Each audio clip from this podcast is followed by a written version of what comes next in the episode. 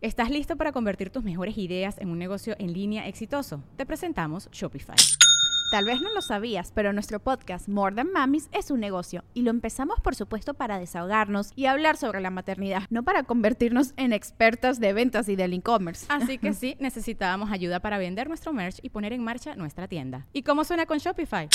Llegó otra venta. Shopify es la plataforma de comercio que está revolucionando millones de negocios en todo el mundo. Ya seas un emprendedor desde tu casa o desde donde sea, Shopify es la única herramienta que necesitas para iniciar, administrar y hacer crecer tu negocio sin dificultades. Con Shopify puedo gestionar pedidos, envíos y pagos desde cualquier lugar, brindándote toda la información y estadísticas de tus ventas al detalle. Regístrate para un periodo de prueba con tan solo un dólar al mes en shopify.com barra sonoro, todo en minúsculas Ve a shopify.com barra sonoro para llevar tu negocio al siguiente nivel. Shopify.com barra sonoro. Sonoro.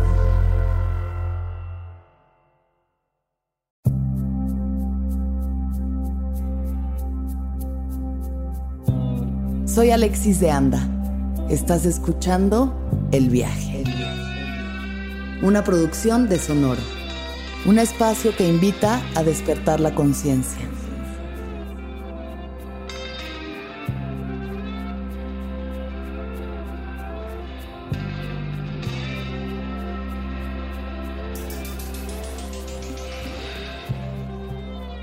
Yo soy una persona que hace videos, películas, fotos, canciones, esculturas, objetos, entre otras cosas.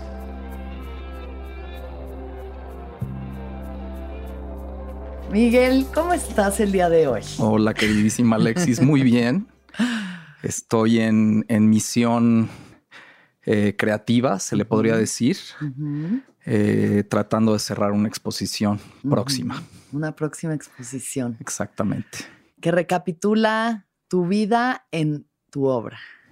Se podría decir que sí es una exposición de índole, de índole retrospectiva. De índole retrospectiva. ¿Cómo lo será esta entrevista? Eso no lo sé. Ahorita veremos. Ahorita me voy a enterar. Por otro lado, quiero decir, Miguel llegó y se sentó donde quiso y yo me tuve que sentar en otra silla que no es mi silla, lo cual me hace sentir absolutamente incómoda y no en control de la situación. Hay que hacer sentir cómodo al, invitado, ¿no? Siempre. Claro. ¿No te parece una buena filosofía? Mm, pues a veces. Sabiendo que al invitado le gusta incomodar a la gente, pues no tanto, pero. ¿Y eso es información de dónde la obtienes? La siento, la siento. Simplemente. No, para nada. Miguel, ¿qué es lo que más te gustaba hacer cuando tenías siete años de edad? Eh, estaba obsesivamente enamorado de una perrita que se llamaba la Brownie. La Brownie. Brownie, el amor de mi vida. Brownie, el amor de tu vida. Sí, me encantaba estar con ella este, convivía mucho tiempo con ella. Era una perra como callejera que me regaló la esposa de mi padre y vivía conmigo y con mi mamá y con mi hermana y pues dormía con ella, era mi mejor amiga. Brownie era tu mejor amiga. Sí, es, me parece una pregunta muy pertinente porque mi trabajo eh, toca mucho el tema de la simbiosis entre humanos y animales. Ajá y de ahí podemos partir de que yo tenía una relación muy, muy cercana con mi perra, sí. Con ella en específico, pero también has tenido otros animales, por lo que sé, tuviste un halcón de mascota también de niño. Tuve varios halcones. Varios halcones. Sí, este, de muy joven, este, yo vivía en una colonia que se llamaba Balcones de la Herradura y había una presa. Eh, lo, lo interesante de esas colonias en ese entonces es que tenía la pretensión de ser como un suburbio gringo, ¿no? Como tratar de emular un, sistema de vida. Casas iguales. Pues, similares y con un espacio determinado y como esta cosa como medio cerrada, eh, no precisamente de, gente de clase alta, pero tampoco de clase media, o sea, una media ahí. Y, y pues yo, o sea, durante esa época de mi vida, bueno, estoy, ahorita ya te estoy hablando 12, 13 años, eh, vivía ahí y estábamos todo el tiempo libres, varios chavos, en nuestras bicicletas. Y recuerdo que un día vi yo a unos cetreros que es gente que tiene halcones. Ok, cetreros, se llaman los, los que entrenan pues, me impactó tanto esta relación de este humano con un animal salvaje que quedé completamente obsesionado con, con el tema de, de, las aves de presa. Sí. Porque, sobre todo porque me brindaban una conexión algo que siento que el ser humano ha perdido, ¿sabes? Como una conexión a la naturaleza muy directa. Em, y bueno, yo a esa edad pues no tenía los medios para tener un halcón, no, no podía conseguir uno, no era cosa fácil. Eh, y el primer halcón que tuve es bastante irónico, se llamaba Zeus. Eh, luego me enteré que era hembra, muy bonito. Qué bonito. y se siguió llamando Zeus. Y le seguí dejando Zeus. Eh, también me fui a enterar que las hembras en las aves de presa son más grandes que los machos. ¿Y cómo lo obtuve ese halcón? Em, había un, una clínica veterinaria cerca de la casa mm. y, íbamos yo y mi amigo siempre a ver los animales, sobre todo los peces. Habían unos peces increíbles de colores. Y en alguna ocasión vimos que vendían un halcón y yo me obsesioné, pues quería tener al halcón, sí, lo necesito. Y éramos amigos de un chavo que lavaba los perros ahí, Pedro, que lo recuerdo con mucho cariño. De verdad que eh, logré tener una gran conexión con él. Mm. Y eh, yo tenía una bici que me habían regalado mis abuelos, que hice parte por parte, que sigue siendo también otro elemento bastante presente en mi obra. Ok. Pedro eh, Lavaba, bañaba era, el que bañaba, los perros. Sí, empecé a convivir mucho con él, íbamos mucho a su casa. Eh, recuerdo que nosotros teníamos un perro, un pastor inglés que nos regresaba como dulce de algodón, ¿sabes? Completamente esponjado y divino.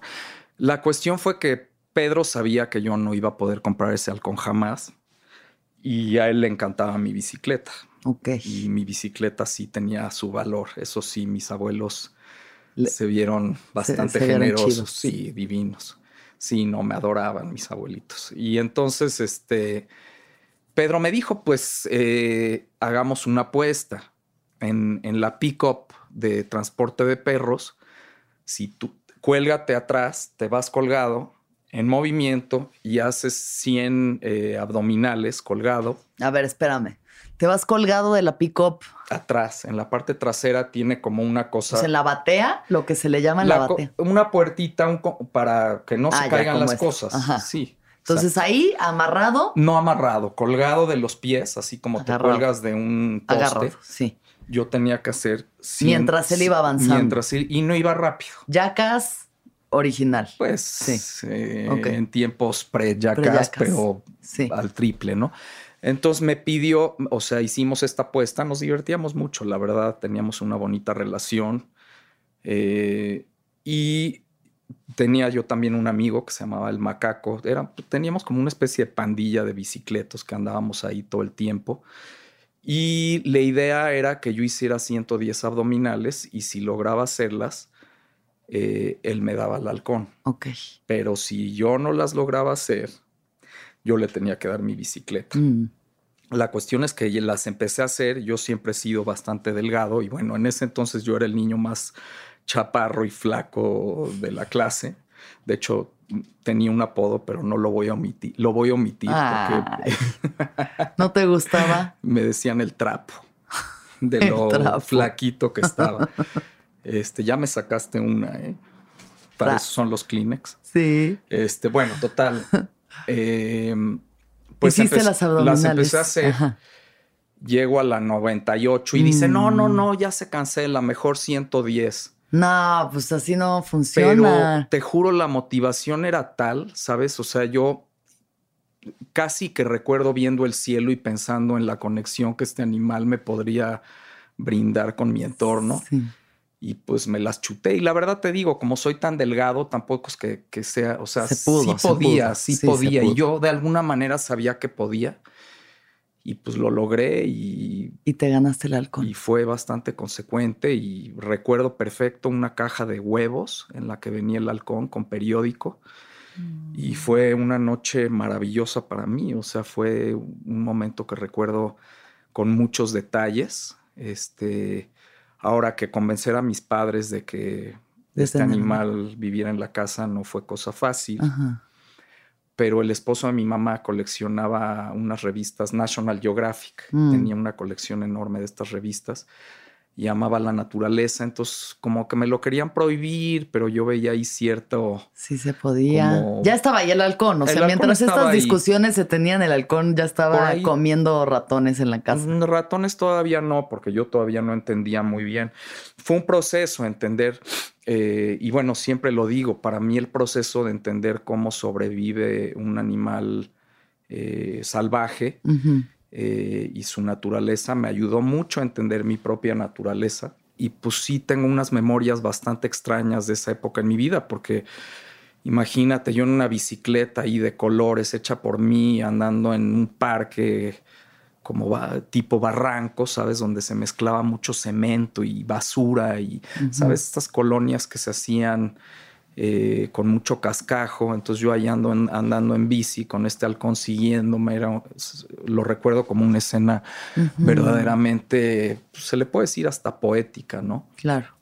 Y, extraña, ¿no? Que a veces platico y es difícil para la gente entender que, o sea, siento que a veces la gente cree que estoy mintiendo, ¿no? Claro, pues sí, no es normal que un niño en la herradura tenga halcones y ande en bicicleta con su halcón pero suena como una película muy bonita.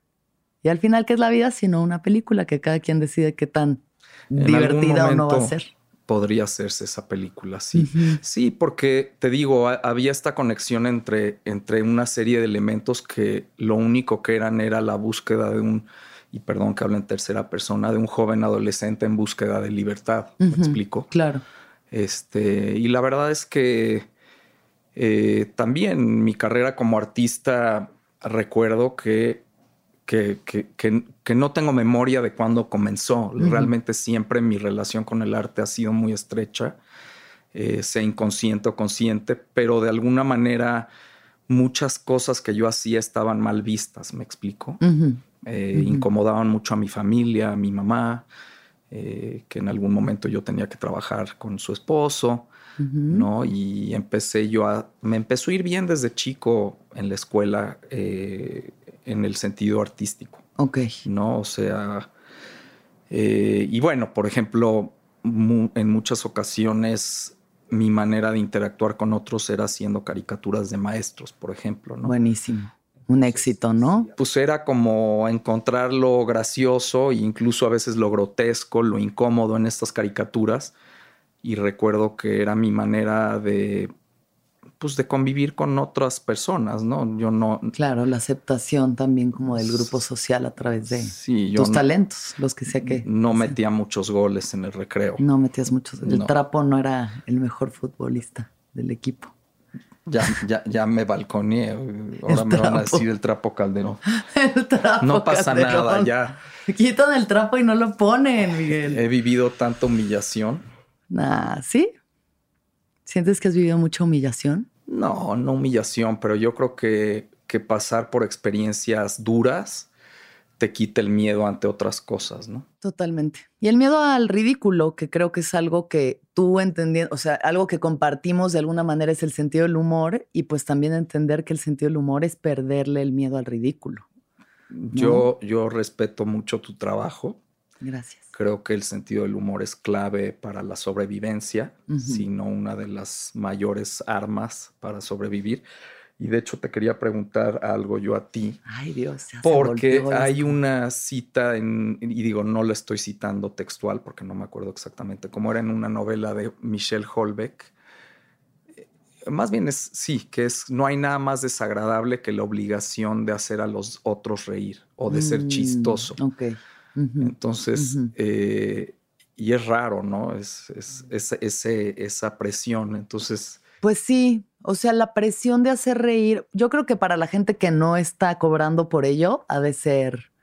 O sea, la presión de querer ser chistoso o de tener que ser chistoso es algo que yo sentí mucho en los primeros, yo creo que siete años de mi carrera como comediante como esta necesidad, no solo en el escenario, que era esta presión de que es que tengo que hacerlos reír, tengo que hacerlos reír, y a veces lo quieres tanto que frustras tu propio esfuerzo, pero también abajo del escenario, o sea, en donde sea que me parara, era constantemente querer estar haciendo a la gente reír, ¿sabes? Buscando esa validación, buscando la atención, el aplauso, y de pronto acaparando las conversaciones y no permitiendo que alguien más sea chistoso, divertido. Pero el pago no lo hace aún más presión. Pues es que eso también lo hace un oficio, ¿sabes? O sea, lo hace un oficio y lo hace para mí un, medio artístico también. O sea, para mí hacer comedia es hacer arte, solo que pues lo único con lo que yo trabajo son con ideas y con palabras. ¿Y qué haces cuando estás en un estado deplorable? De tristeza absoluta, depresión. de bajón y tienes la obligación de hacer a la gente reír, tienes la, posibilidad de salirte de ti. Pues eso es lo que te hace un profesional. O sea, la gente no tiene la culpa de que a mí me acabe de cortar el amor de mi vida hace tres horas, ¿no? Es, yo, tengo, yo vengo aquí a hacerlos reír y hasta me ayuda a salirme de, de mi autoconmiseración, por lo menos una hora, estar ahí en lo que tengo que estar haciendo. O sea, orgullosamente puedes decir que tu oficio es hacer a la gente reír. Sí. Ah, pues qué, y en este momento, buen trabajo. despertar la conciencia de todos los seres sintientes. Miguel, de vuelta a ti, por favor. Em, ¿Con qué creencias creciste? Este fue, es una buena pregunta. Eh, tuve una infancia muy confusa. Eh, mi mamá es judía, eh, su esposo también. Mm. Son de Askenazis, judíos. bueno, mis abuelos, mi abuela materna físicamente era como sefaradí pero creció en Alemania y obviamente vinieron a, bueno, mi abuelo vino a México perseguido por los nazis y de parte de mi papá, mi abuela era muy mocha de Michoacán. ¿Católica? católica, de un lugar que se llama Cotija, Michoacán. Y mi abuelo también era judío, eh, sefaradita de, de, origen. Él nació en México, pero sus papás vinieron de Turquía. Ok. Sí, entonces mi nombre, Miguel Calderón, es un nombre, pues, mexicano, ¿no? Sí. Entonces la gente, me tocaba mucho que la gente hablaba muy mal de los judíos cuando yo era niño mm. y no sabían que yo era, que yo... Que tú eras judío. Y además tú no estabas en una comunidad, o sea, no convivías dentro de una comunidad judía. Mi mamá sí, sí, eh, yo iba a eventos y de mi madre, judíos y ciertas tradiciones, pero pasaba lo mismo, ¿sabes? Los judíos me veían, ah, no, tú no eres judío y los católicos, pues tú no eres católico. Eh, y pues más bien me mantenía callado, mantenía eso en silencio. Fui muy, muy discreto hasta que en algún momento en la escuela se divulgó que, no, o sea, es una larga historia, pero eh, pues se podría decir que soy un, eh, una mezcla, un perro callejero, si le quieres decir así. Claro, como la brownie. Ándale. Y ¿Y qué creencias tenías tú particularmente? O sea, con esta mezcla de, conceptos. A mí, la, por ser una persona visual, la iconografía católica me, daba mucho miedo de niño, ¿sabes? Porque como mi padre, él acabó casado con una mujer muy católica, o bueno, no muy católica, de, tradiciones católicas, de una familia católica yo conviví con las dos religiones mucho. Entonces nos tocaba a veces viajar a casas de parientes de ella donde habían eh, crucifijos arriba de mi cabeza y me daba miedo que me fueran a caer gotas de sangre, ¿no? Es, eh, eh, la verdad es que me parece una iconografía extremadamente violenta. Sí, lo es. Y más allá de la iconografía, ¿hay, ¿hay algo en lo que tú creas?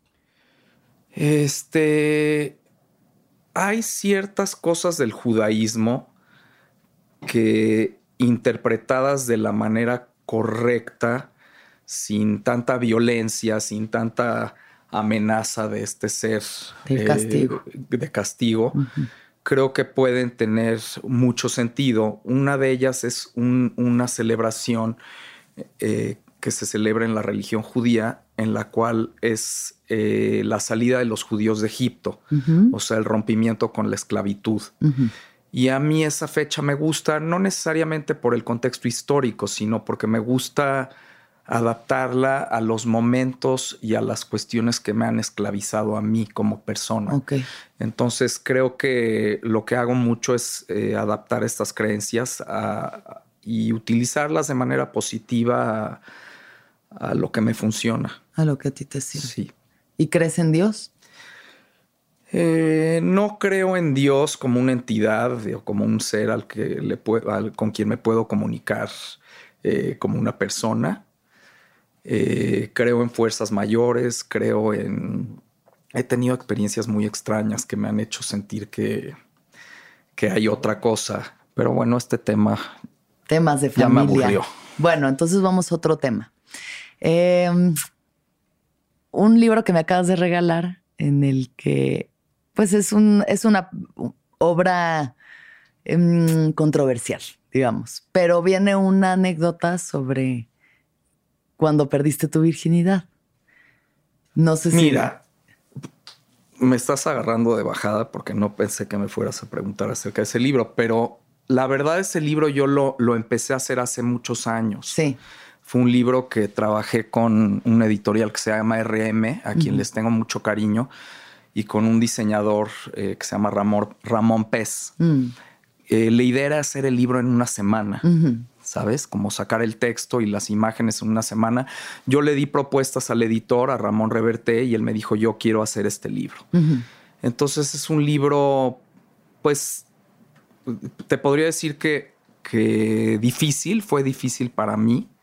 Hacerlo. Hacerlo, porque es una especie de confesión, ¿no?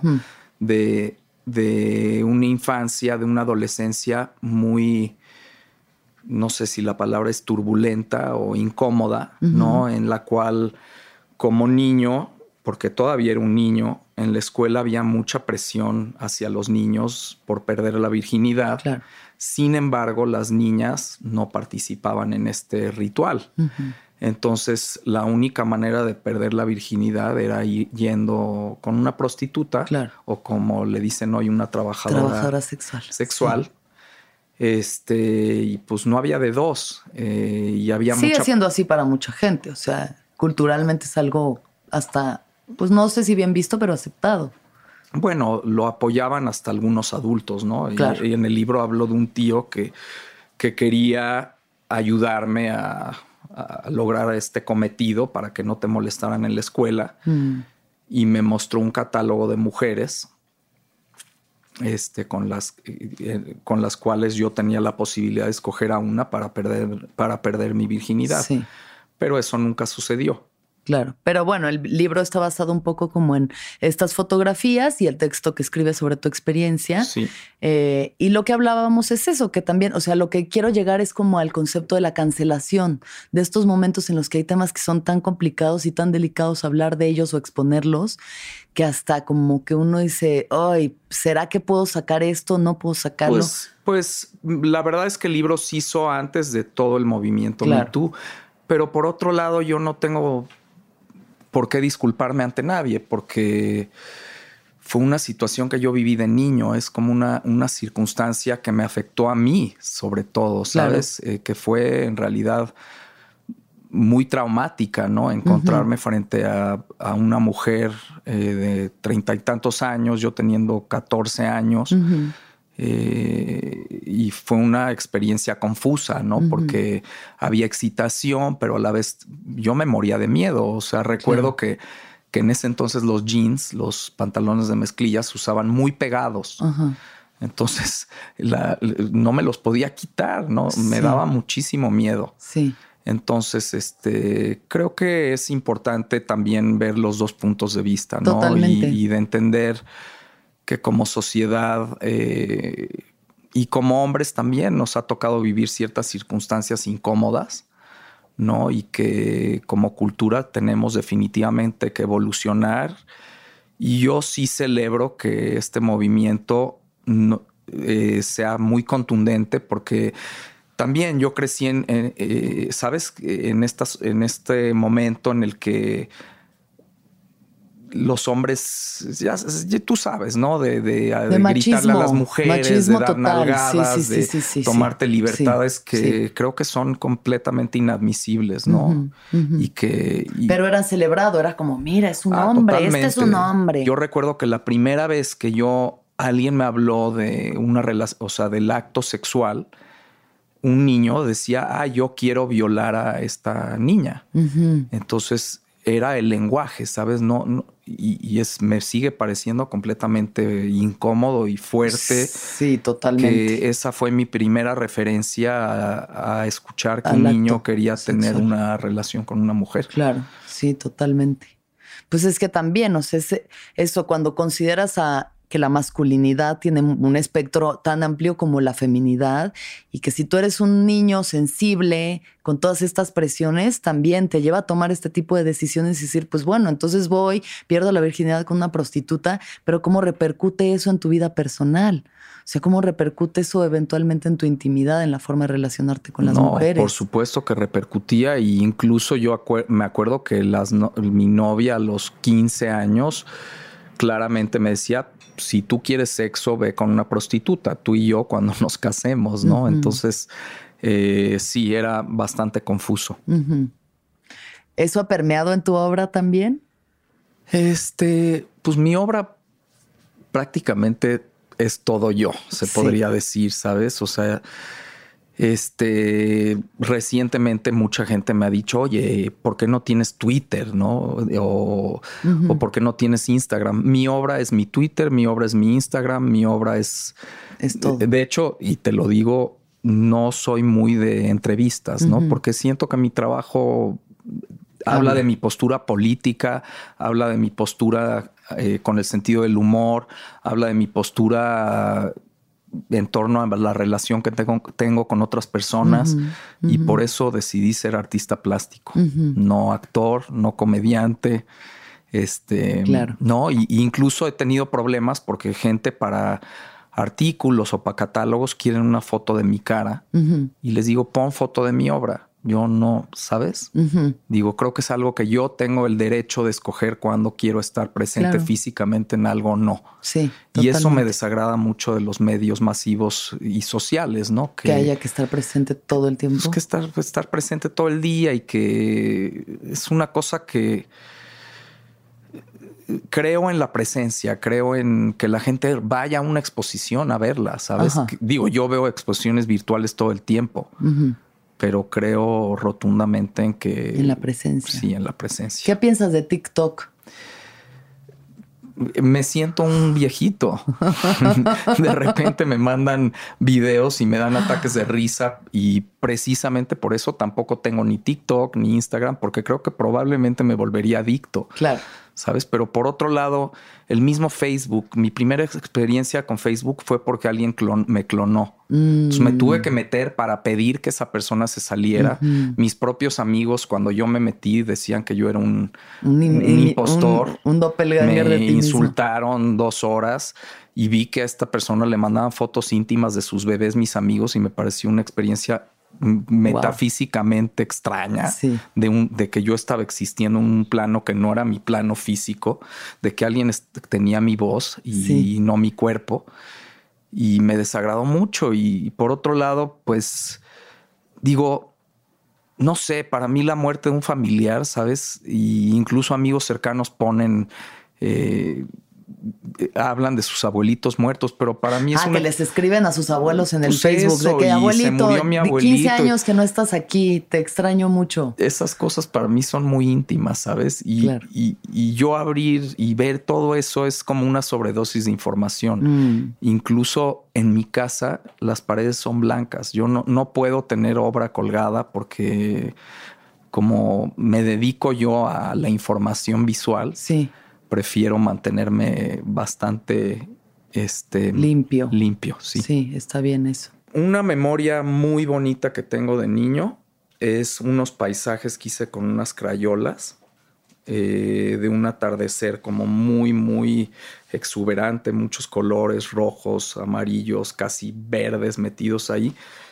Y la esposa de mi papá lo celebró y entendí que que hacer arte tiene una función completamente psicológica para mí como a modo de escape de alguna manera, ¿sabes? A modo de, evadir una realidad que me incomoda.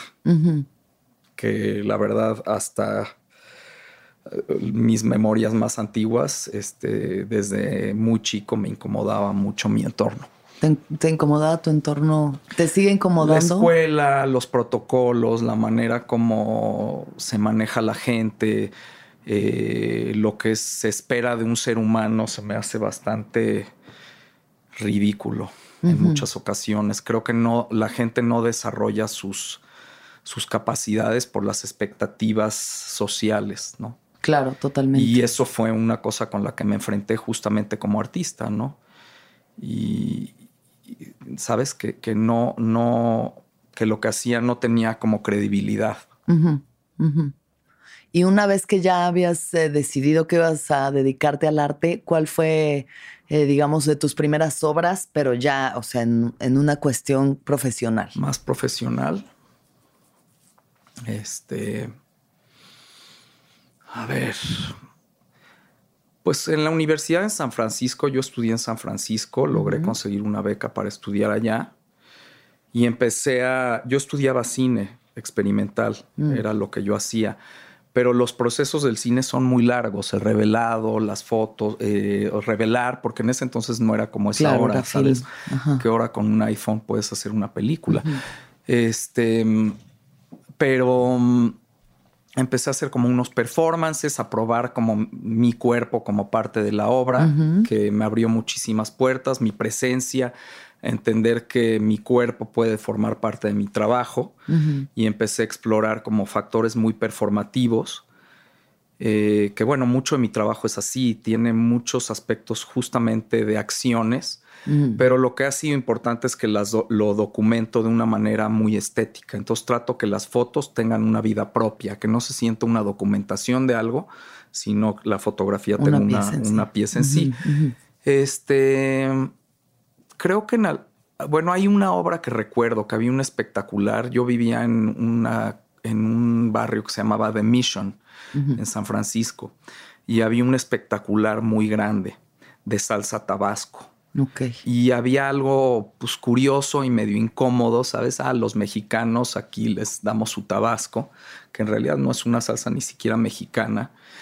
Y en ese entonces prevalecía mucho este, se hablaba mucho de los narcotraficantes, de la violencia. Este, yo era fan de una revista que, que hacía estética toda esta violencia que se llamaba El Alarma. No sé si la recuerdas. Entonces, estas portadas de gente completamente balaseada en la cara, pero también tenían una cosa estética, ¿sabes? Como una composición eh, vista desde un punto artístico, estética y, muy visual. Entonces eh, me maquillé como si me hubiera... ¿Estás listo para convertir tus mejores ideas en un negocio en línea exitoso? Te presentamos Shopify. Tal vez no lo sabías, pero nuestro podcast More Than Mamis es un negocio y lo empezamos por supuesto para desahogarnos y hablar sobre la maternidad, no para convertirnos en expertas de ventas y del e-commerce. Así que sí, necesitábamos ayuda para vender nuestro merch y poner en marcha nuestra tienda. ¿Y cómo suena con Shopify? Llegó otra venta. Shopify es la plataforma de comercio que está revolucionando millones de negocios en todo el mundo. Ya seas un emprendedor desde tu casa o desde donde sea, Shopify es la única herramienta que necesitas para iniciar, administrar y hacer crecer tu negocio sin dificultades. Con Shopify puedo gestionar pedidos, envíos y pagos desde cualquier lugar, brindándote toda la información y estadísticas de tus ventas al detalle. Regístrate para un periodo de prueba con tan solo un dólar al mes en shopify.com barra sonoro, todo en minúsculas Ve a shopify.com barra sonoro para llevar tu negocio al siguiente nivel. Shopify.com barra sonoro. como si fuera yo parte de una revista, de esas revistas. Hice una impresión enorme y en, donde va el logotipo tipo de Tabasco pegué mi cara. Pegaste tu pero, cara. Pero balaseado, de o sea, completamente gigantesco en el espectacular. Completamente este agujerado, agujerado. Sí. Wow. Eran experimentos, ¿no? De identidad también, como el probar. Eh, supongo, y eh, seguramente ha pasado, que al cuestionar todas estas reglas y estos eh, deber ser y el comportamiento que uno debe tener, te has metido en problemas con algunas de tus obras? Me he metido en muchos problemas con mis obras. A ver, cuéntame un problema en el que te hayas metido. Este, a ver. Hijo, la verdad es que es una larga lista. Podríamos dedicar un programa entero a problemas. A los problemas en los que y te has fracasos, metido. muchos fracasos. Sí, hablamos del fracaso como millones el de fracaso es fracasos. también lo que construye el éxito y debe de haber más fracasos que éxitos. Yo creo que es algo que, que es importante tener muy claro, ¿no? Que para hacer cosas contundentes, personales, uno tiene que pasar por procesos que son incómodos a veces. Sí. Pero, a ver, una que recuerdo ahorita fue, eh, expuse en el MUNAL, en el Museo de Historia Nacional, en el centro. Entonces ahí este, yo estuve experimentando y trabajando con la gente que trabajaba ahí. En algún momento yo eh, me, me acerqué mucho a, la- a los guardias de seguridad. Y, a, y a la gente de intendencia, porque Mm. estaban ahí todo el día. Y, Claro. y luego a veces, eh, como una persona que está observando todo el tiempo, me parece incómodo que hay gente que va a ver las obras y pasan enfrente de estas personas como, Como si, si fueran, fueran un objeto ahí parado. Como si fueran muebles. Sabes, parados y con sed, ¿no? Entonces, Sí. pues establecí una relación con los guardias de seguridad y los de intendencia. Y entonces en algún momento yo les, o sea, les di como que después de establecer esta relación con los guardias de seguridad, les dije que les quería tomar unas fotos. Una de ellas fue una pirámide humana que hicieron muy bonita, que estará en mi exposición próximamente y que me gustó porque los incluí, ¿sabes? Y los escuché y tuvieron una presencia. Claro. Estas personas que están todo el día ahí encerradas. Claro. La exposición contaba con muchas obras eh, que yo hice en el museo, también con los de Intendencia, que recreaban eh, imágenes de pinturas que no podíamos ver, que estaban en una sala que no estaba abierta Cerrada, al público. Entonces los de. Intendencia recreaban estas imágenes en la azotea, que fue un ejercicio increíble, Sí. ¿no? Para mí, para Qué ellos. divertido. Muy divertido. Sí. Entonces, cuando ya tenía yo todo el material listo, lo iba a exponer y los, eh, los directivos del museo dije, ah, porque bueno, no expliqué. Eh, todo esto era material para una exposición que se iba a orga- organizar ahí Ajá. eh, claro. de artistas contemporáneos Mm. que iban a intervenir el espacio. Y este, pues se armó un, un, pues un desastre. Un desmadre. Un desmadre, sí. Sí. Y No querían que yo las expusiera y que de ninguna manera. Y yo dije, ok, está bien, no las expongo. Lo veían como una falta de respeto a las obras, Supongo. a las personas. Yo creo que no tanto. Por ellos, Supongo, yo creo que- pero ves, es lo que te digo. Siento que en el fondo, viendo esto en, en o sea, hacia el pasado, Ajá. no le veo tampoco nada muy subversivo realmente. ¿Estás Claro. de acuerdo? Es No. un acto como más social y de conexión con otras personas que un acto de subversión o de querer insultar a alguien. Este. Y en el momento en que quise exponerlas, dijeron que no y dije, y, y yo ni discutí, dije, ok, entonces lo que yo voy a hacer es hacer postales de esto y las voy a distribuir Ah, a mi modo claro. porque pues ya es mi obra y yo creo que prefirieron mostrar las fotos en el espacio a que yo hiciera a que hicieras Sí, postales. Eso ya era abaratar exacto. la obra. Y pues las te, te digo, estas obras estarán ahorita en la exposición Qué chido. que tengo, no todas, Ajá. pero una selección. Sí. Este, Sí, y bueno, bien. pues sí, o sea, creo que, creo que eh, había cierta, o sea, de muy joven tenía una actitud, sí, de cierta rebeldía, pero creo que es muy consecuente porque había tantas reglas, ¿sabes? Los museos eran lugares tan mamones, Sí, tan sí, sí. apretados, que en realidad lo único que estaba buscando es que, que las cosas tuvieran cierta congruencia con el presente que estábamos viviendo. Claro, totalmente. Y hablando de las reglas y romperlas, eh, veníamos platicando sobre tus bandas de punk. Sí. También dentro de las cosas que has hecho ha sido un par de bandas de punk. Sí, ¿Qué correcto. me puedes decir del punk, Miguel? Pues mira, nosotros el primer grupo que yo tuve se llamaba Massinger Z. Gran nombre. Comenzó como un realmente un, un ejercicio de, de diversión, como una especie de broma. Mm, y Willy Damage, el cantante de Los Exquisitos, nos empezó a invitar a conciertos. Nosotros hacíamos nuestros propios conciertos. Eh, sobre todo hacíamos eh, giras, se le puede decir, por los antros más rascuaches de la ciudad. Y también era un poquito una manera, digo, yo soy muy fan de la maldita vecindad, mm. eh, los admiro mucho, por ejemplo, pero recuerdo que se quejaban de que no habían espacios y entiendo que no habían espacios, pero creo que mi filosofía era y sigue siendo, si no los hay, pues hazlos tú. Claro. Entonces empezamos a tocar en todos estos este, antros, uno que se llamaba El Dragón de Oro, hasta table dances. Eh, o sea, lugares así donde llegábamos y podemos tocar, no entendían nada. Nos decían que sí, llevábamos nuestros amplificadores y hasta en el aeropuerto tocamos una vez. ¿En el aeropuerto? ¿Adentro del aeropuerto? Adentro, del aeropuerto. ¿Y eso cómo funcionó? Llegamos y tocamos. Solamente, así que con permiso. Ya, con permiso. Ya empezó el show. Y pues junto con Willy Damage, Los Exquisitos, había un grupo que se llamaba 34D. Tocaba, empezamos a tocar ya en lugares más específicos para rock y pues era increíble escuchar a la gente cantando las canciones. Había una que se llamaba Hola. Hola. Te saluda mi pistola. soy un perro, soy callejero, nunca me muero, reviento desde adentro. Hola. Y pues también para mí era como un gran ejercicio, eh, siendo que mis, las palabras no son lo mío, como experimentar con las palabras, ¿no? Este, y bueno, el baterista de Massinger Z, sigo, siendo muy fan de él, ahora es el baterista de Jesse Bulbo, Alexis Ruiz, y es increíble, ¿no? Qué chido. Pues la pasábamos muy bien, sí, llegamos a tocar muchas veces. Este, hay muy, buenos recuerdos. Hay, recuerdo un concierto que dimos en San Diego y fue Steve Martin. Ay, wow. Estaba vestido de blanco y ver a Steve Martin bailando con mi Qué surreal. entonada voz. fue un momento bastante, Qué chingón. bastante interesante y bastante bonitos.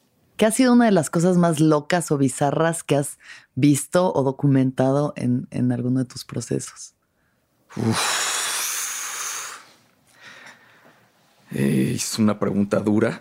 A lo mejor vamos a tener que editar porque voy a, voy a tardar. Bueno, de entrada en los noventas, eh, ir al centro, ir a, los bares del centro era una experiencia muy...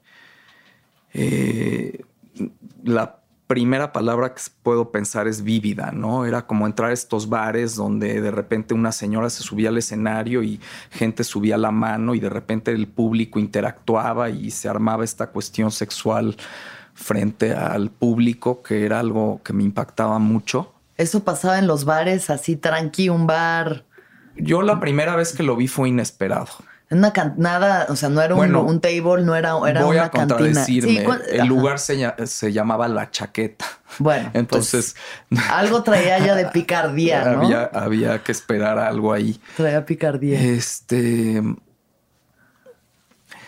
Creo que he estado tratando de jugar con esa sensación, ¿no? De tensión eh, esta tensión de estos eventos y de repente algo que te haga reír para que puedas soltar y para que lo puedas continuar viendo. Totalmente. sí, pues es eso, es como algo demasiado espeso. Físicamente es como si tomaras algo tan espeso que no lo puedes tragar. Entonces la comedia viene a aligerar y pues sí, creo que eso sí ha permeado en tu trabajo, ¿no? Como en tu existencia en eso general. Espero. Que haya, mientras más dark, como que más fuerte tiene que ser esa liberación intento, intento, aunque no siempre funciona, ¿no? A veces, y, y, creo que esa es mi, o sea, mi labor personal cuando yo hago arte para mí es cuando hago una obra muy densa, tengo que hacer una obra pues jovial a veces, ¿sabes?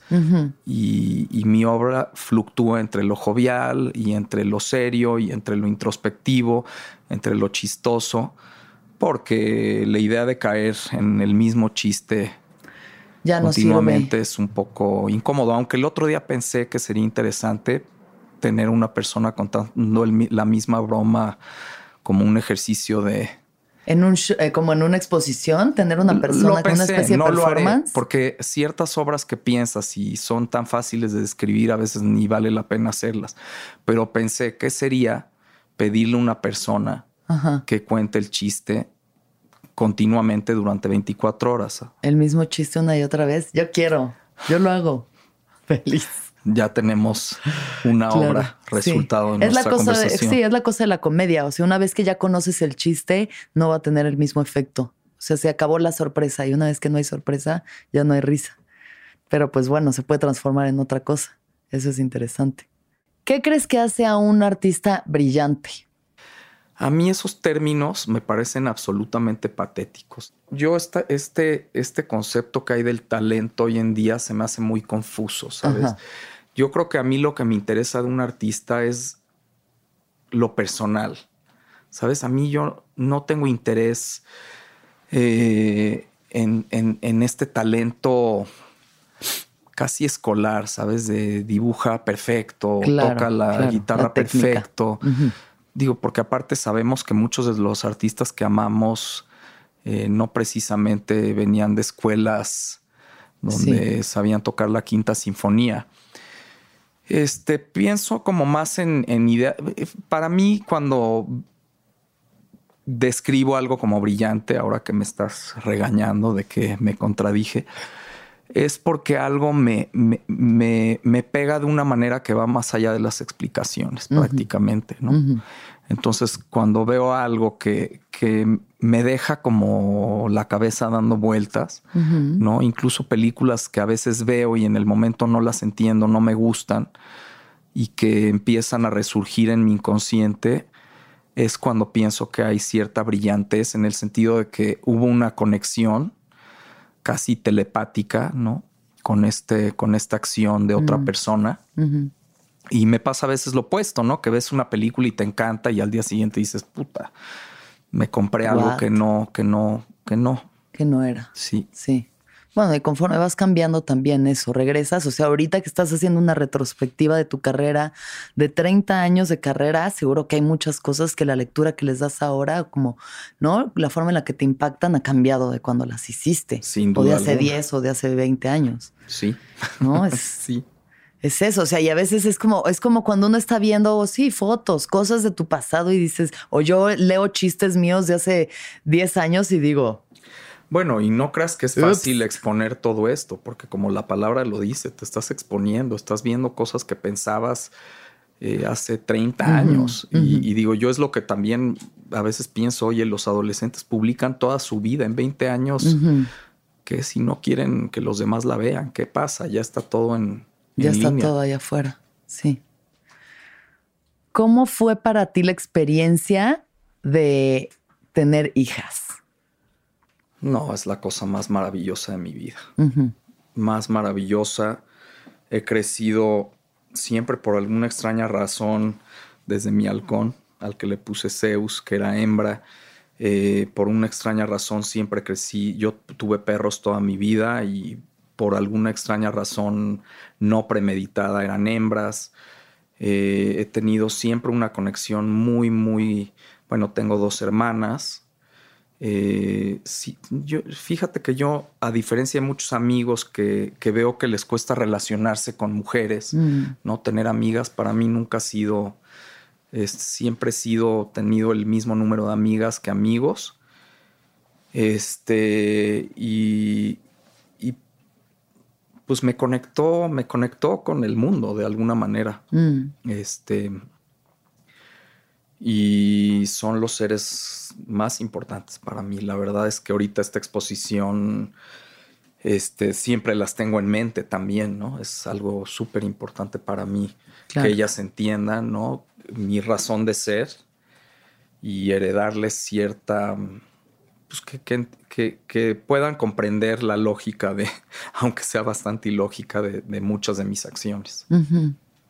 Y la crianza, o sea, digo, ha de ser difí- nunca ha de ser fácil criar hijos, pero en el mundo en el que vivimos hoy en día, en el contexto en el que estamos, sabiéndolo, ¿no? Bueno, o sí, sabiendo lo, que es ser una mujer, o sea, lo que es. ¿Cómo, es, ¿Cómo ha sido para ti criar a tus hijas? O sea, ¿qué decisiones tomas en cuanto a difícil- ellas? sin duda hacer, ha sido poner límites, Ajá. porque yo de alguna manera no los tuve. ¿Sabes? Mm. Eh, siempre hubo este deschongue y, y, luego como mis padres estaban divorciados, uno me decía una cosa, otro me decía otra y siempre era como voy con el, o sea, si, si mi mamá impone algo, voy y la voy a evadir yendo con mi papá, mm. que aparte la verdad es que muchas de las reglas eran bastante absurdas, que es algo que yo considero bastante lógico en, en la manera como estoy criando a mis hijas. Pero, o sea, no sé, yo incluso si, si siento que la educación de mi hija escolar no funciona, pues tendré que hacer algo, ¿no? Porque, porque lo veo, ¿sabes? Veo que no, no cuadra, este, no cuadran ciertos métodos con, con su manera de pensar. Claro. Y eso no quiere decir que sea que esté mal. Para pero nada. el problema es que a veces siento que nos hacen creer que estamos mal. Pues claro, es que si repruebas algo, entonces soy tonto, entonces no sirvo y ya, o sea, ¿cuál es el punto? Sí, creo que creo que para mí como una cosa importante con ellas es cultivar su inteligencia desde donde les funciona a ella, que es un poco lo que te digo de, del arte que admiro. El arte que admiro es eh, no está basado en que si dibujo bien o no, porque dibujo bien o no es un parámetro de las de los seres humanos. Creo que hay mil métodos de expresarse que no necesariamente son un dibujo. Y creo que es el, el, gran beneficio en mi trabajo es que no, no existen reglas. O sea, yo puedo ser un investigador de química y hacer que eso sea mi obra artística. Claro. Sí. Entonces, eh, es algo que yo trato de, pues, de, de promover en ellas, ¿no?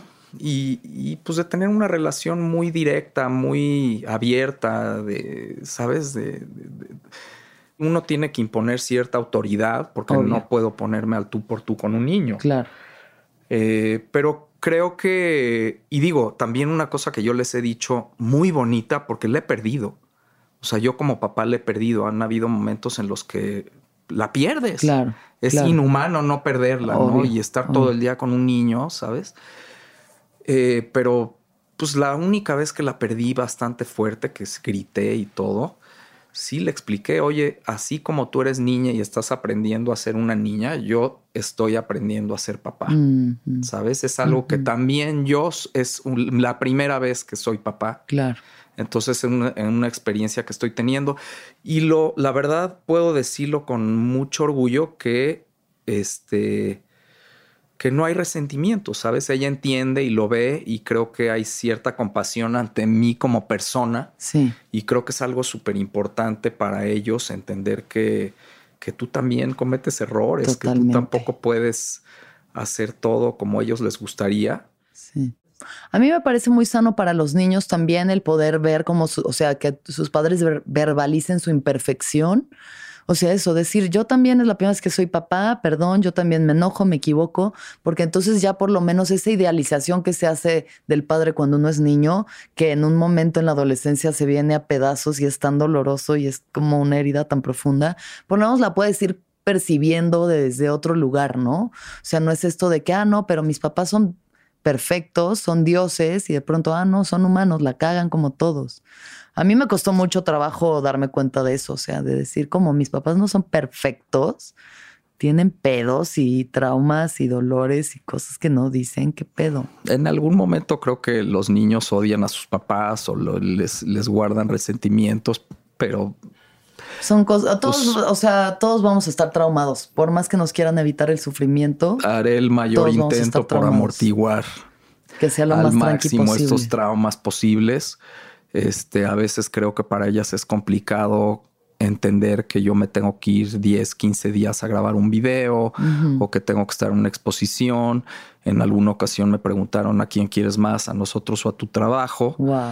Y fue una pregunta muy, muy difícil para mí de contestar, pero al final creo que la contesté con bastante claridad y les dije, mi trabajo me hace feliz y siendo feliz siempre seré mejor padre. Ajá. Y obviamente las quiero ustedes más que a nadie, pero quiero ser una persona feliz y es importante para mí eh, poder llevar a cabo estas cosas que toda mi vida he querido hacer. Claro, sí.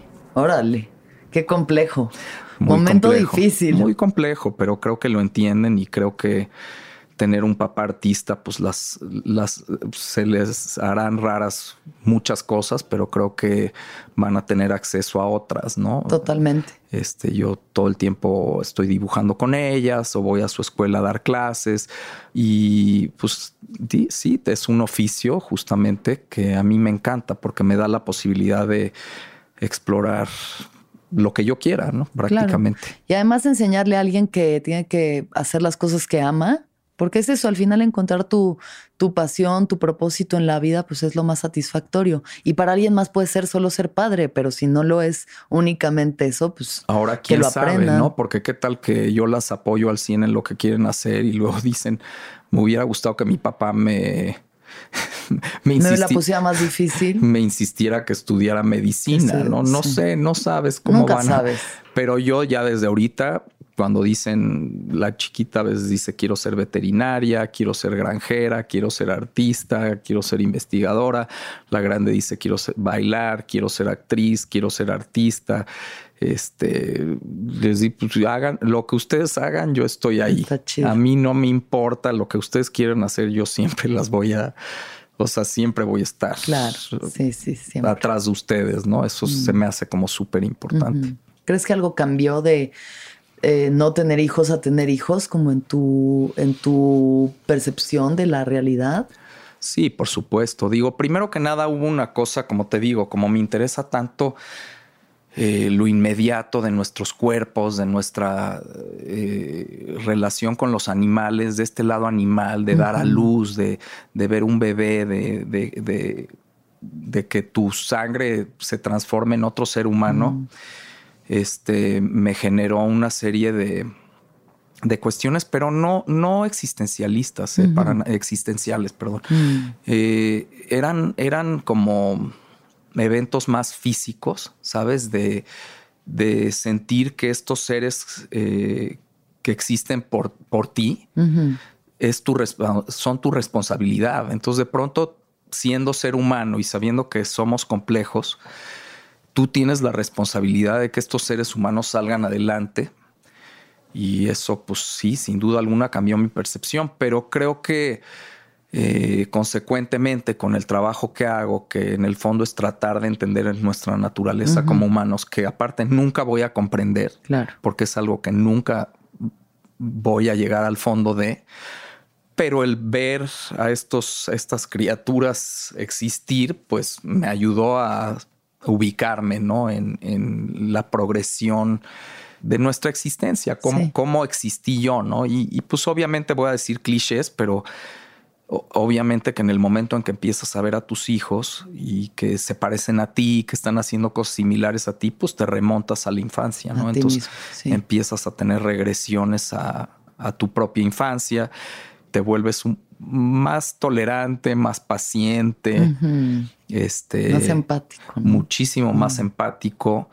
Y también creo que mis proyectos donde hay gente que actúa, mm pues el, haber tenido a estas dos niñas, ¿no? Y el tener que, cuidarlas también me ha ayudado a, abrirme a estas posibilidades de dirigir a la gente mejor, a, dirigir, entenderlos mejor, cuidarlos más, a cuidarlos más, porque sí hay que cuidarlos. ¿eh? Somos muy sensibles los actores. si no nos cuidan, nos malviajamos. Bueno, depende de la situación, pero sí. ¿Te gusta dirigir? Este, Mira, para mí el concepto de dirigir es muy literal, eh, porque hay este concepto de dirigir como mandar. Y para mí dirigir es justamente canalizar una serie de eventos para que eh, se alineen mm. a un discurso que ni siquiera sé qué va a ser. Todos los videos que tengo parten de una idea que me interesa mucho, pero justamente los dirijo con el suficiente espacio y aire y oxígeno para permitir que los elementos, incluyendo actores, tengan la posibilidad de, proponer. Eh, lo que he aprendido que es muy bueno es que a veces te toca trabajar con gente poco propositiva y en ese caso creo que sí he desarrollado este cierto, otra, una vez más, oficio para canalizar a estas personas para que hagan lo necesario para el proyecto. pero trabajo pocas veces con gente así. En su mayoría mis proyectos le son muy permisivos y más que permisivos acogen las ideas de los demás mm. y esa es como un poco mi misión en estos proyectos, ¿no? Como no tanto, eh, de hecho para mí escribir un guion eh, me cuesta trabajo, ¿no? Pero lo hago para tenerlo y para transgredirlo sobre todo. Ya, chido. Oye, a ver, hablando de la relación de humanos y animales, ya como para ir cerrando, te voy a hacer un par de preguntas un poco cursis, pero si fueras un animal, ¿qué animal serías? Pues uno de mis animales preferidos es el halcón peregrino, Ajá. porque es el animal más rápido, más veloz, es solitario. También me caen muy bien a mí los coyotes. Los coyotes. Me caen muy bien esos animales. Ajá, ¿Por qué? Pues por lo mismo, como que son como una especie de vagabundos del desierto que están explorando, que están eh, divagando el, paisaje. Este, contemplativos. Contemplativos. Ok, halcón y coyote. Va. ¿Qué consejo le puedes dar a alguien que quiera dedicarse al arte? Hijo, varios. Uno, no se puede quedar bien con todos. Hay que acostumbrarse a eso desde muy jóvenes. Mm. Eh, dos, el fracaso, aunque duele, es parte de. Ni modo. Que te rechacen de becas, que te rechacen de exposiciones, que mucha gente hable mal de ti. Este, no pasa nada. Creo que ese es uno de los mayores, ¿no? Yo creo que no se puede hacer arte sin cagarla. Pues es que no se puede hacer nada sin cagarla, porque eso venimos. Ahora que hay gente que, que a veces veo y me sorprende, ¿no? Como estos artistas que es éxito tras éxito tras éxito. Pues no necesariamente. Hay artistas que les va bien continuamente, ¿no? Sí, pero hasta David Bowie tiene sus rolas que no son tan geniales, ¿no? O sea, al final, pues sí no sé, si no hay ese contraste, si no hay el contraste del fracaso, entonces tampoco sabes lo que es el éxito. Porque si es éxito tras éxito, entonces ya se convierte nada más en, ¿sabes? Hay que tomar riesgos. Yo cuando estoy probando chistes, no jala, o sea, ¿sabes? De, digamos, cuando yo empiezo a probar un material, va a haber mínimo cinco shows donde va a haber momentos donde la gente no se ríe y me va a poner nervioso y les digo, ay, perdón, es que es nuevo y, ¿sabes? O sea, hay momentos y luego conforme ya se empieza a moldear, porque pues yo hago mi arte ahí, yo agarro el pedazo de piedra y lo empiezo a cincelar ahí arriba mientras la gente me está viendo. No es de que, ay, mira, ya quedó. Es la única forma de probar las cosas. Y si no tienes como, si no la cagas, si no conoces el fracaso, ¿de qué te sirve ser exitoso? Absolutamente, y, digo, puedo, he tenido fracasos bastante fuertes, ¿no? Y bastante. Cuéntame un fracaso fuerte. Este, un fracaso fuerte. Pues, pues uno que recuerdo bastante bien es cuando en los noventas, cuando em, empecé, bueno, primero empecé a exponer esta galería que se llamaba Andrea Rosen mm. y la primera exposición éramos yo y otro artista, Íñigo Manglano Valle, un gran artista. Y la galerista Andrea, que me cae muy bien y que apoyó mi carrera durante mucho tiempo, este, pues nos dijo directamente, voy a escoger uno de los dos. Tras y pues fue fuerte. Y me escogió a mí, mm. por lo cual yo estaba muy feliz. No me lo esperaba, ¿sabes? Fue como una posición muy inesperada para mí y que creo que afectó el flujo de mi trabajo, porque como te digo, muchas veces la gente, eh, o sea, el artista no es como un caballo de carga que le das un latigazo, produce y produce y produce. Estos proyectos, en mi caso todos, llevan de una investigación muy a fondo, que si no hago, pues no hay arte, no existe, ¿no? Entonces, este, pues luego, luego empezó, no, vamos a exponer ya, ¿no? Entonces empezó a agendar exposición tras exposición.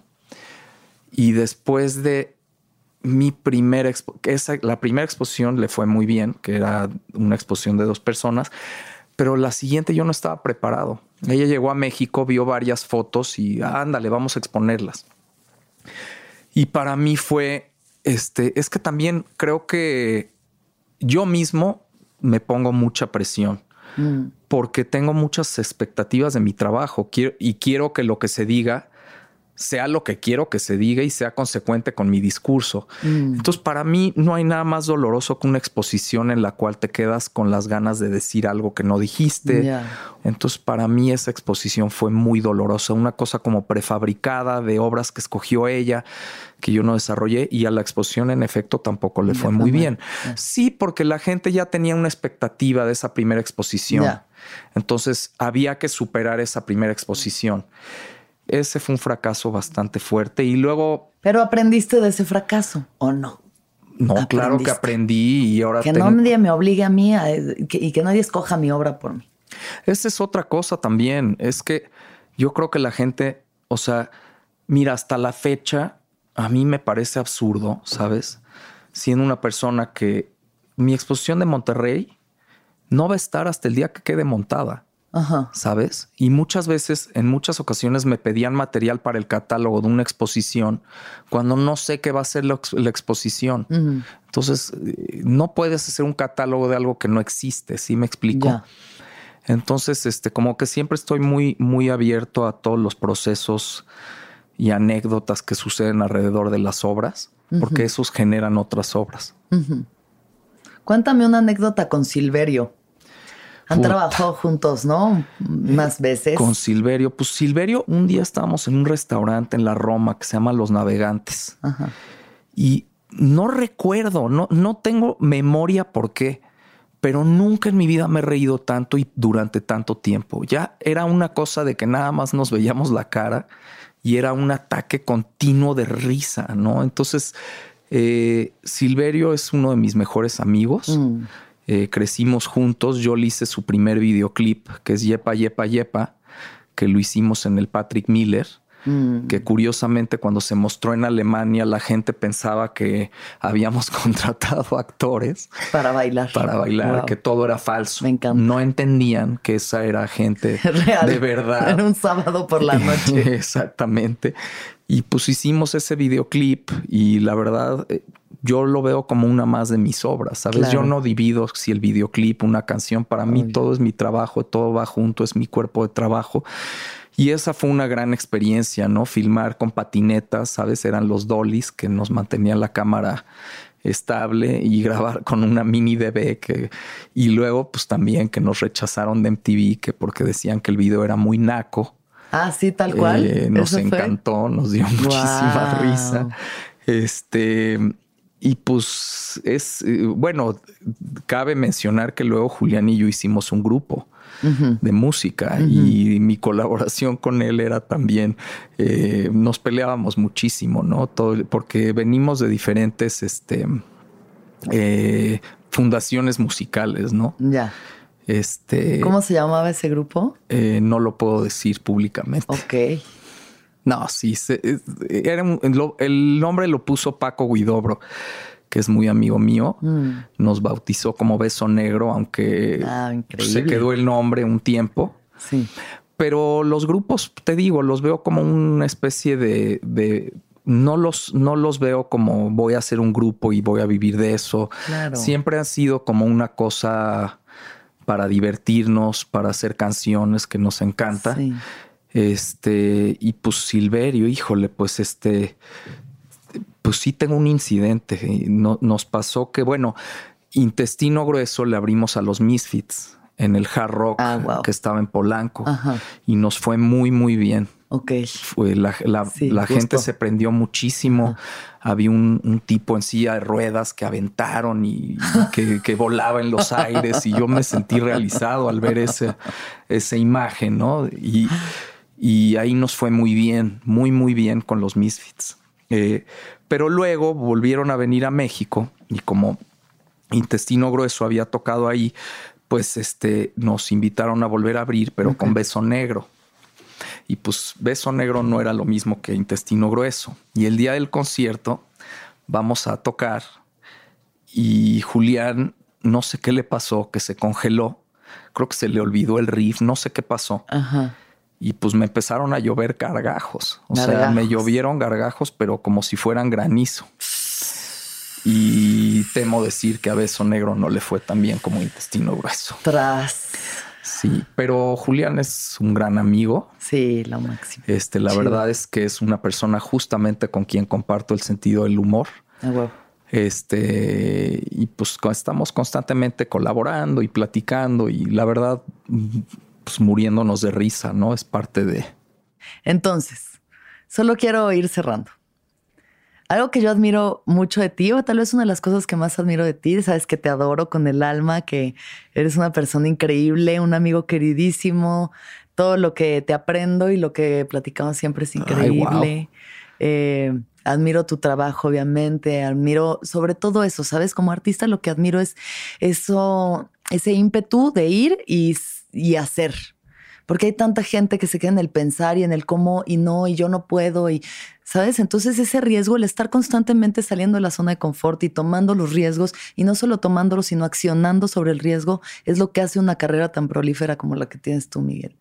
Y eso es algo que creo que la gente puede aprender o que puede inspirar a los demás. O sea, el decir, deja de pensar tanto en cómo y no, o sea, sí prepara, güey, pero aviéntate y hazlo hazlo y no tengas miedo de cambiar tus narrativas y de cambiar, ¿no? La forma en la que ese arte se representa o ese discurso se representa, porque al final en esa diversidad es donde está el saborcito de la vida. Ahora camino chueco. ¿Por? Por aventarme ¿Por? sin pensar tanto, ¿no? Pero, pero sí, bueno, gracias. Te voy a hacer unas últimas preguntas y luego ya puedes tú cerrar con lo que sea que quieras decir. ¿Cuándo fue la última vez que lloraste? Soy más llorón de lo que creerías. Supongo que sí lloras este, seguido. Te puedo decir la siguiente vez que estoy seguro que voy a llorar. Ok. Es el día que abra mi exposición. El día que abras tu exposición. Sin duda alguna. Ese va a voy a tronar. Ajá. Sí. Y eso no sabemos todavía la fecha, pero. Estamos por definirlo. Pero podemos decir que es en Monterrey. Monterrey, en 2021. 2021. Sí. Ok. Eh, ahora, llorado, llorado recientemente. Digo, sí, pues mis hijas no, no viven en México. Y eso un día de la nada, en el momento en que me pegó el hecho de que no sé cuándo regresarán, me exploté. Claro. Pero creo que llorar, la verdad es que me gusta mucho. ¿Sabes? Poder llorar. Sí, llorar es increíble. Se me hace un acto tan importante como reír. Depurativo. Absolutamente. ¿Qué es lo que más feliz te hace?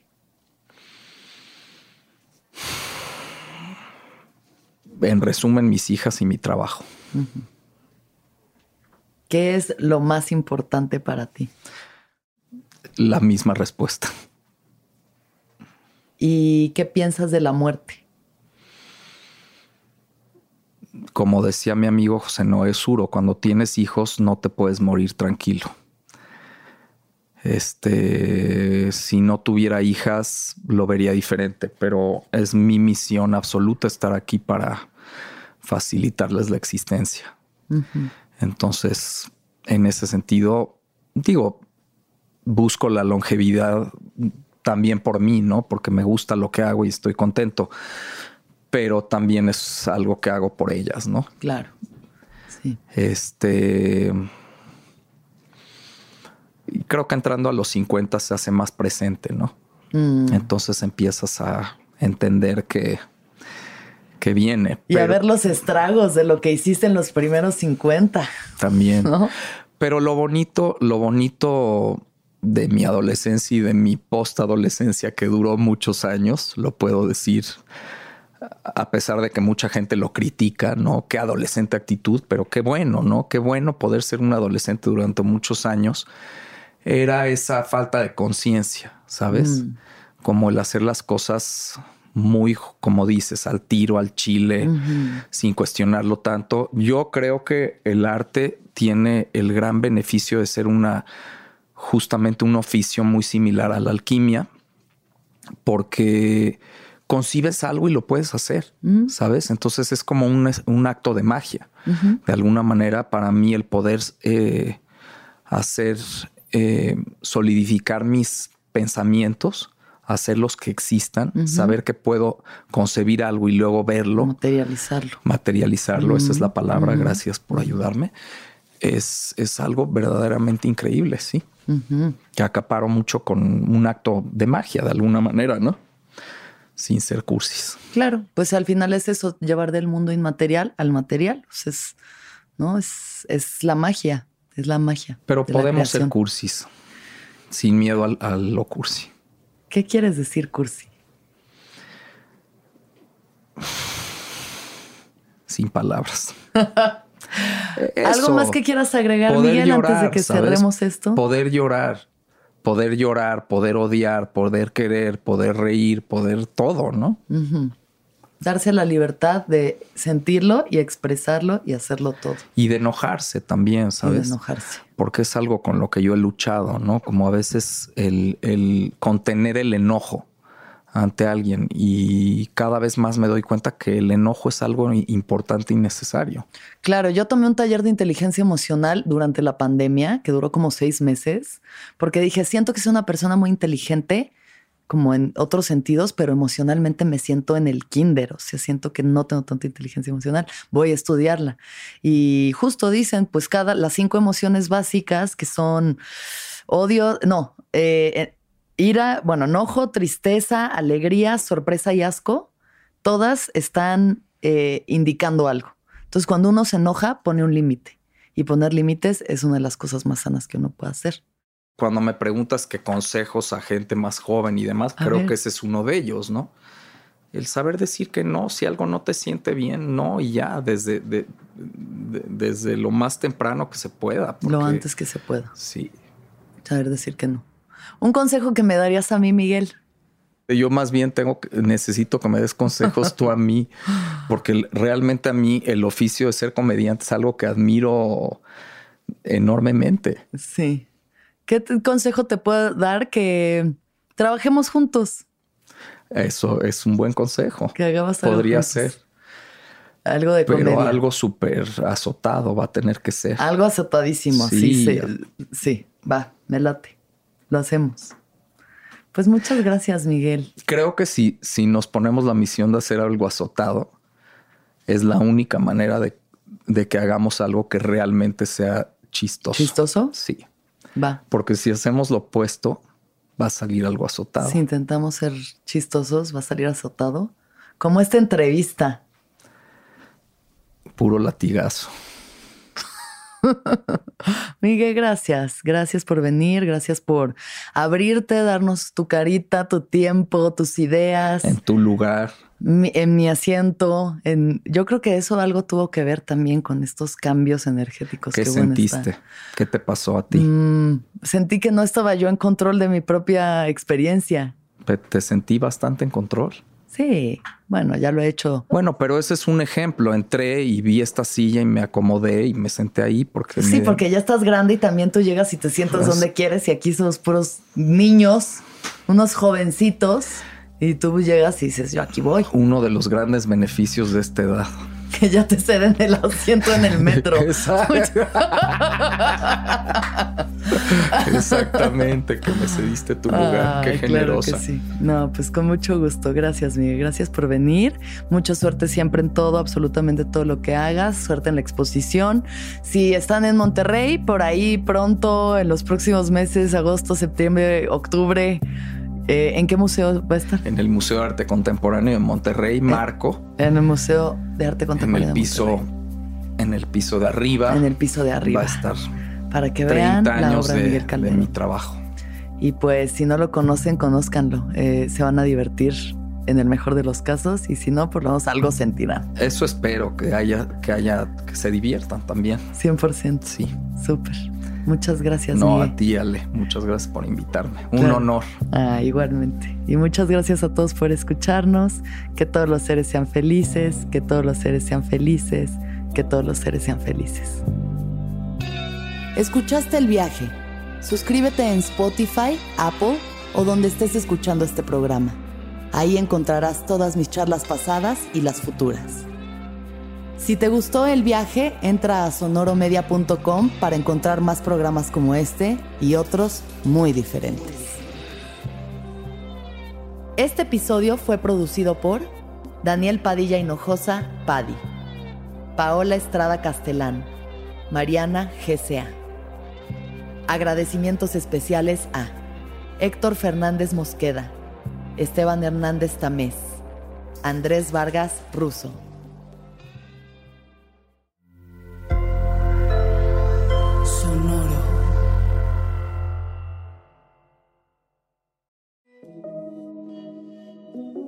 Hola, soy Roxana Castaños, una apasionada de la meditación y de todos los temas que nos llevan a una transformación espiritual, y te invito a escuchar Intención del Día, un podcast de Sonoro para dirigir tu energía hacia un propósito de bienestar.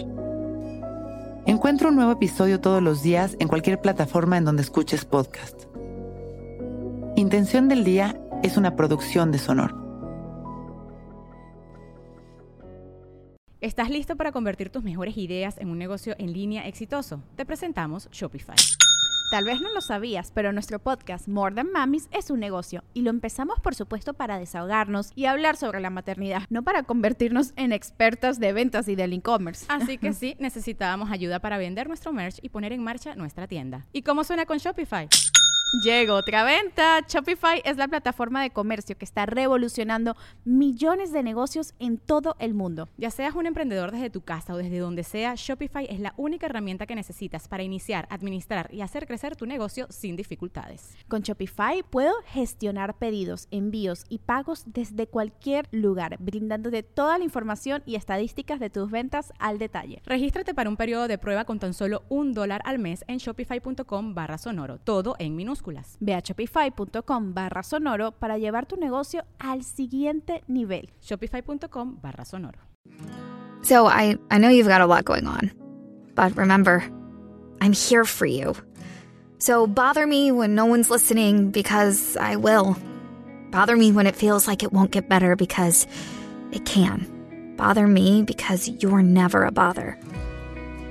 Whether it's a low point or a crisis, get help for yourself or a friend. Learn more at neverabother.org or call or text 988, available 24 7.